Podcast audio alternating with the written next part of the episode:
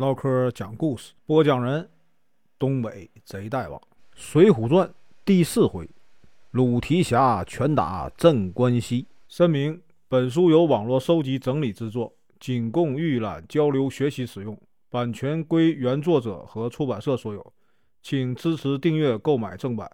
如果你喜欢，点个红心，关注我，听后续。上回说到，这个史进呐。本来呢，中秋佳节想请什么呢？少华山朱武等三人来庄上赏月饮酒，不料这个事儿呢，被啊猎户李吉知道。这个中秋节当天呢，啊官府带兵啊围住了哪儿呢？史进的家里，要围捕呢史进和朱武等人。今天啊，咱继续啊往下说。这个史进呢和朱武等人呢，就坐下来商量怎么办，商量这个对策。朱武就说呀：“哥哥呀，你是清白的人呢，不要被我们俩呀啊连累了。你把我们呢捆了，交给官府，免得怎么呢坏了你的名声。”史进就说：“这怎么能呢？啊，我要是那么做了，别人就会以为呢我把你们骗来捉你们情赏，会被啊这个天下好汉耻笑的。你们等等着啊，别着急。”我去问一问。史进呢，又爬上了梯子，问这两个都头：“你们两个为什么三更半夜来我庄上骚扰？”这个都头就说：“呀，大郎啊，你不要抵赖了，证人李吉就在这里。”史进呢，转过脸问李吉：“你为什么诬告好人？”李吉啊，就把山路上得到王氏书信的事儿说了一遍。史进呢，得知实情以后，下了梯子，回到庄上，一刀杀死了王氏。因为啥呢？他泄露事儿了啊，泄露机密，命人呢收拾行李，带领那个庄客开门就冲了出去。朱武、陈达、杨春也拿着这个破刀啊，与官兵啊拼命。史进呢，正好撞见了谁呢？李吉，一刀将其砍死。陈达、杨春呢？随后呢，也杀了两个都头，官兵呢抵挡不住，这个县尉啊吓得骑着马呀就逃跑了。这么一来呢，史进呢，哎，就无家可归了。于是呢，就跟着朱武等人呢上了少华山。朱武兄弟啊劝他：“你留下来吧，做什么呢？山寨之主，这个山寨归你了。”他却啊不愿意啊做强盗。想要去哪儿呢？去延安府寻找这个师傅王进。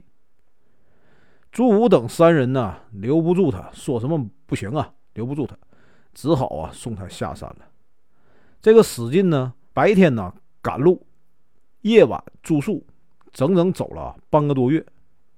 来到哪儿呢？叫魏州，有一家茶馆，他就走进去坐那儿了，就问那伙计：“来，伙计，问你点事儿啊。”请问呢，这个经略府怎么走？伙计就说呀：“出门一拐，前面就是。”史进又问呢：“这个经略府里有没有一个叫王进的教头？”伙计想了想，这个经略府里啊，很多教头，姓王的就有三四个，不知道客官你到底问的是哪一个？这时呢，有一个军官模样的大汉。大步走进了这个茶馆，伙计呀就对这个史进说：“客官呢，你可以啊去问问这位提辖，他可能认识你要找的这个王教头。”史进呢起身走过去，向那个军官呢行礼。那个军官呢一看啊，史进身材魁梧，仪表堂堂，也还了礼。这个史进呢就说：“啊，请问的官人姓名？”军官呢一看，说：“我是经略府提辖，姓鲁名达，请问兄弟是谁？”史进说：“小人是华州华阴县人，姓史名进，来寻找我的师傅王进。他原来是东京的八十万禁军教头，请问那个官人呐，认识王教头吗？”鲁达问道：“啊，兄弟。”你是不是这个史家村这个九纹龙史大郎啊？这个史进就说：“就是小人。”鲁达高兴地说：“呀，我早就听说过你的大名了啊！你要找的是不是这个王教头？是不是在这个京城得罪了高太尉的王进？史进说：“就是他。”鲁达说：“我听说过他，只是啊，他不在这里，应该在哪儿呢？在这个延安府的老从经略相公手下。魏州啊，有这个小从经略相公啊镇守。今天呢，我们二人有幸相识，走吧，跟我上街喝酒去吧。”说完，他就拉着史进出了这个茶馆。二人呢，走了不久，只见许多人正在围观一个什么呢？耍枪棒卖药的人。史进呢，扒开人群一看，哦，认得那个人，他是谁呢？史进的第一个枪棒师傅叫什么？李忠，绰号打虎将。史进上前和他打了招呼。鲁达见他们认识，就叫李忠啊。一起去喝酒，走啊！一起喝酒。李忠啊，想把这个药啊卖了再去。鲁达这个人是吧，不耐烦了，对着围观的人大骂：“你们快滚开！不走的话就要挨打呀！”众人一看是鲁达，都走开了。李忠呢，见鲁达凶猛，不敢说什么，只好啊跟着走了。三人呢，来到一座酒楼。挑了一个整洁的包间坐下，鲁达呢就拍着桌子叫：“店小二，快上一桌好酒菜！”我们三人一边喝酒一边聊天。于是呢，店小二给他们三个人上了一桌好酒菜。三个人呢一边喝酒一边干嘛呢？谈论枪棒。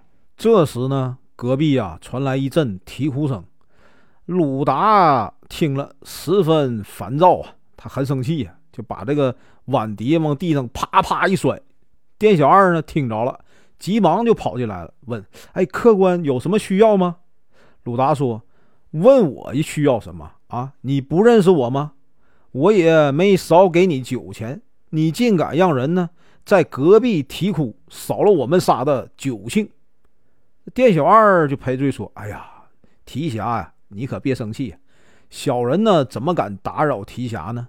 那是啊，在酒楼里卖唱的一对妇女，他们不知道提辖您呢在这里喝酒。鲁达听了，一对妇女，那么你去把那对妇女给我叫来，我要问问怎么回事。于是啊，这个店小二就把那对妇女啊叫来了。那个姑娘啊长得还算是漂亮，正在擦眼泪儿。鲁达就问呢：“你们是哪里人呢？为什么啼哭啊？”这姑娘说：“呀，我们原来啊住在东京，来魏州啊投奔亲戚，没想到啊这个亲戚呢搬走了。后来呢，我母亲呢在这个客店里啊因病去世了，我们花光了路费，走投无路啊。这个郑关西郑大人看上了我，口头许诺呀三千块钱。”为什么彩礼娶我做小老婆？可是呢，不到三个月，啊，郑大官人的大老婆就把我赶出了家门，还要我还什么呢？那三千贯钱，我们当初根本就没拿到那三千贯钱呢，没钱还他，只好到酒楼卖唱。这几天呢，客人不多，赚的钱又少，没能及时还钱。这个怕郑大官人呐来为难我们，所以在这里呀啼哭。没想到呢冒犯了官人，请原谅。鲁达又问：“你们姓什么？那郑大官人住在哪里？”